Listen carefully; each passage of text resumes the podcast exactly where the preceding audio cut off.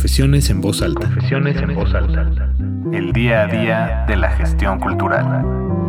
Trabajar y habitar los procesos para construir en colectivo. Cultura UNAM presente.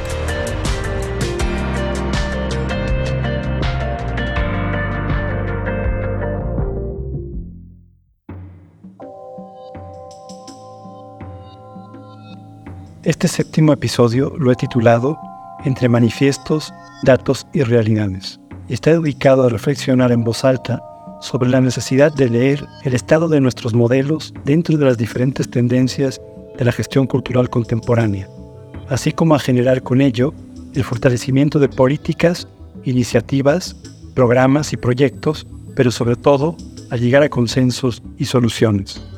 Estos últimos días pensando hacia qué temas dedicar este primer episodio del podcast dentro del ciclo 2024 de Cultura UNAM, reflexioné sobre las temáticas que abordé en los programas anteriores que fueron la importancia de los datos en la gestión cultural, la movilidad, las decisiones de programación, los modelos de sostenibilidad, la incertidumbre laboral y la descentralización inconclusa. Todos son temas que desde hace años me acompañan como parte de mi quehacer y de mis preocupaciones más genuinas desde la gestión cultural.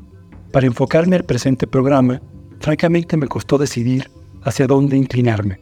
Me di cuenta de que lo que me interesa en este momento es la línea transversal que atraviesa los temas ya tocados para dirigirnos hacia la toma de decisiones de gestión a partir de datos o consensos colectivos. Lo considero un tema francamente no atendido, o en todo caso, siempre visto parcialmente. Los datos para las instituciones públicas, en la mayoría de los casos, son utilizados para presentar informes finales, sea de ámbito anual o de cierre de administración. Las consultas colectivas se realizan en periodos preelectorales y posteriormente se olvidan en el devenir de los días. ¿Desde dónde tomamos decisiones entonces los gestores culturales, seamos públicos o independientes? En los últimos días, varias frases ajenas me recorren. La encontrada en el libro de Blaise Pascal, Pensamientos, donde afirma, ellos vieron el efecto, pero no la causa, atribuida a San Agustín. Y también me resuena la aseveración del filósofo y profesor Lauren de Sutter, quien afirmaba hace unas semanas en una entrevista, no convencemos jamás ni con los hechos. Si no convencemos ni con los hechos, y además solo somos capaces, en la mayoría de los casos, de percibir el efecto, pero no la causa. El vacío que se produce a la hora de leer necesidades y generar soluciones se suele inclinar a políticas de gusto personal, de corto alcance y duración. Al tiempo, estoy leyendo la preciosa novela de Yoko Ogawa, The Memory Police, en donde los personajes habitan una isla en la que la memoria sobre un sinnúmero de objetos específicos va desapareciendo entre sus habitantes. En la novela existe una policía de la memoria que se encarga de hacer cumplir las desapariciones. Me imagino que algo así nos sucede de manera colectiva en la vida y operación dentro de los modelos culturales actuales. Pero, ¿a quiénes responsabilizamos de dichas pérdidas? ¿A gestores? ¿A comunidades? ¿A hábitos perdidos? a públicos extraviados, parafraseando una nota sobre la misma novela encontrada en The Guardian, se podría decir que cada vez que un programa desaparece sin razón aparente, se lleva consigo capas de conocimiento personal y compartido. En la gestión cultural, vamos modificando tan rápido nuestra operación que los conceptos que nos articulan van perdiendo sentido y no alcanzamos a construir nuevos deseos que nos unan como generación. Es claro que las personas solemos tener percepciones diferentes o que generamos lecturas del mundo desde lineamientos, ejes e interpretaciones múltiples. El valor de la diversidad es infinito, pero la herida que se nos presenta como sociedad al no ser capaces de articular problemáticas comunes en nuestras disciplinas artístico-culturales es una franca debilidad caer en lecturas de nuestra realidad, en donde solo logremos polarizar nuestras interpretaciones, nos puede orillar a lecturas de corto alcance y a desacreditar de manera gratuita lo que acontece o lo que nos hace falta. ¿Cómo leer nuestras realidades entonces? ¿Cómo tener bases desde dónde apuntalar propuestas y programas culturales? ¿Cómo transitar las confrontaciones? Se me vienen palabras e ideas clave como mediación, diálogo, crítica, generación de oportunidades, diversificación de corrientes y tendencias. En épocas pasadas, como si por arte de magia hoy dichos problemas hubiesen desaparecido, en la promoción cultural hablábamos de la descentralización como la solución a casi todos nuestros problemas. Después le sumamos conceptos como el impulso y el fortalecimiento a las industrias culturales y creativas, la adhesión o traducción a lo cultural de los objetivos para el desarrollo sostenible. Y hoy día están sonando con fuerza conceptos como la gestión cultural de 360 grados o la identidad cultural. La gestión cultural de 360 grados trata de operar desde una mirada integral de la gestión de los proyectos culturales y creativos, dando un perfil protagónico a los gestores culturales y contempla la implicación entre políticas públicas, la concepción de la cultura y la propia gestión cultural. Este último concepto trata de defender además la necesaria participación del gestor cultural actual en la reflexión y en la práctica, aplicando procesos de gestión, administración, comunicación y financiamiento de la actividad cultural. Por otro lado, lo identitario aparece hoy como una herramienta que se planteaba en desuso en épocas pasadas, desde la que se tendiera a homogenizar las programaciones y acciones. Sin embargo, hoy se trata de particularizar territorios y voces.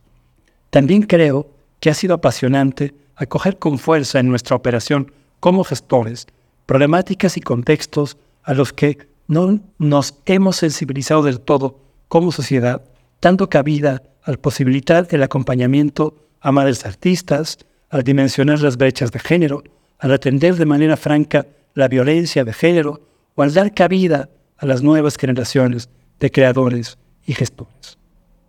Es claro también que no pretendo establecer la forma correcta para generar una lectura específica de nuestro entorno cultural, pero pienso que es importante vislumbrar un diagnóstico en lo cultural para llegar a acuerdos en ciertas interpretaciones y procesos, y así pensar en la gestión cultural.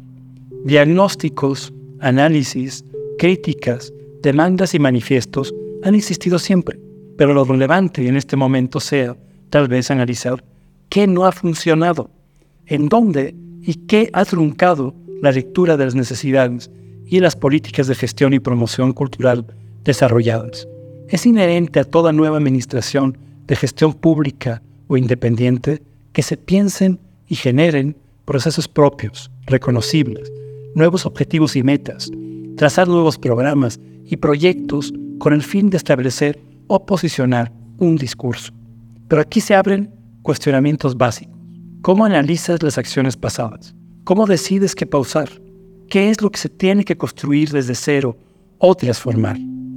En México, los espacios escénicos contamos con un ejemplo perfecto a analizar, la red de teatros pertenecientes al ámbito federal y bajo responsabilidad del IMSS.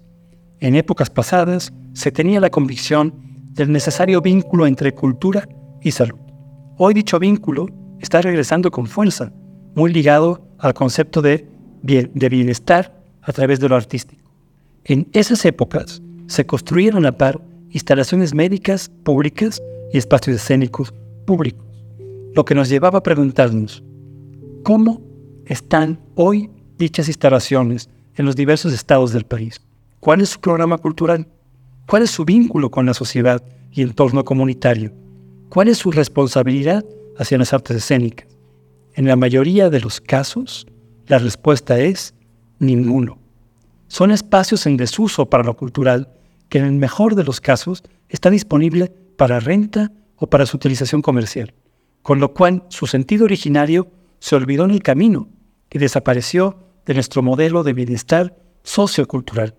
Ante dicho problema, nos toca reflexionar dónde queda la decisión de analizarlo, defenderlo o olvidarlo. ¿Es un tema solo de gestión cultural? ¿Dónde queda la responsabilidad de quien lo habitó ¿Desde dónde generamos la necesidad de transformarlo en un programa de mayor calado y necesidad? O al contrario, de desaparecerlo. Otro ejemplo de gestión cultural ya no tan contemporánea, con el cual ahora fácilmente se nos llena la boca, es enunciar que la cultura es un derecho público. Pero desde decirlo al realmente cumplirlo, existe una enorme distancia. Con la mano en la cintura, puedo defender dicho alcance sociocultural, pero al mismo tiempo puedo retirar estímulos afectando los derechos de las y los artistas, coartando los procesos de creación. ¿Dónde entonces radica la verdad de dicho proceso? Para mí es desde ahí donde observas la realidad, la lees de manera amplia y común y articulas una propuesta ante ella. Los derechos culturales se cimentan en una visión realmente amplia, desde principios fundamentales y definiciones. Se estructuran desde sus componentes a través de las condiciones de igualdad, dignidad, no discriminación y garantía de acceso, articulándose a través de los planes estratégicos, programas, estímulos, recomendaciones e indicadores, para cuidar el ser procurados, desarrollados y atendidos. Todo ello se logra a través de trabajar y dimensionar desde variables tradicionales como el analizar la asistencia y la cantidad de actividades entre años de desarrollo de las mismas, como parámetros de comparación, pero al tiempo aportando nuevas variables de lectura de dichas actividades realizadas, e identificando realmente a los participantes. Es imprescindible identificar los paradigmas y las verdaderas necesidades para ampliar la resonancia de la experiencia cultural, tanto individual como en lo colectivo. No solamente es necesario decir que nos alineamos con los objetivos del desarrollo sostenible, también es de suma importancia que revisemos nuestra cadena integral desde múltiples ángulos para juzgarnos de manera profunda y, como decía anteriormente, no solo desde una línea política o de interés de gusto personal. Reflexionando sobre el tema en cuestión, con un par de grandes cómplices y gestores culturales de diferentes generaciones y tendencias, como son Jacqueline Ramírez y Alicia Martínez, me ha intentado hacer ver en varios momentos, lo cual me ha costado, se los confieso, que el análisis de los proyectos y casos también debería tener un proceso casi particular, casi que debemos ser capaces de leer proyecto por proyecto para poder acercarnos a oler la verdad de las lecturas y el quehacer de los mismos. Entre mis múltiples obsesiones en encontrar estudios y metodologías para leer procesos culturales, uno de los que me ha llamado la atención es el conocido como MESOC, Measuring the Social Dimension of Culture, midiendo la dimensión social de la cultura, catalogado como Handbook y desarrollado entre varias instancias con fondos de la Unión Europea y publicado por Transit Projects, que si bien incluye una metodología aplicable para desarrollar estudios de medición de valor e impacto de la cultura en la sociedad, se basa en realizarlo a través de análisis pormenorizados de un listado de casos de estudio específicos. Y es también de destacar que las áreas de impacto que en particular propone medir son la salud y el bienestar, el nivel de compromiso de las personas y su participación, así como el impacto en lo urbano y en la renovación territorial. No niego la fuerza de dicho accionar, pero existen otros ejemplos de acuerdo que rebasan los sectores personales o particulares.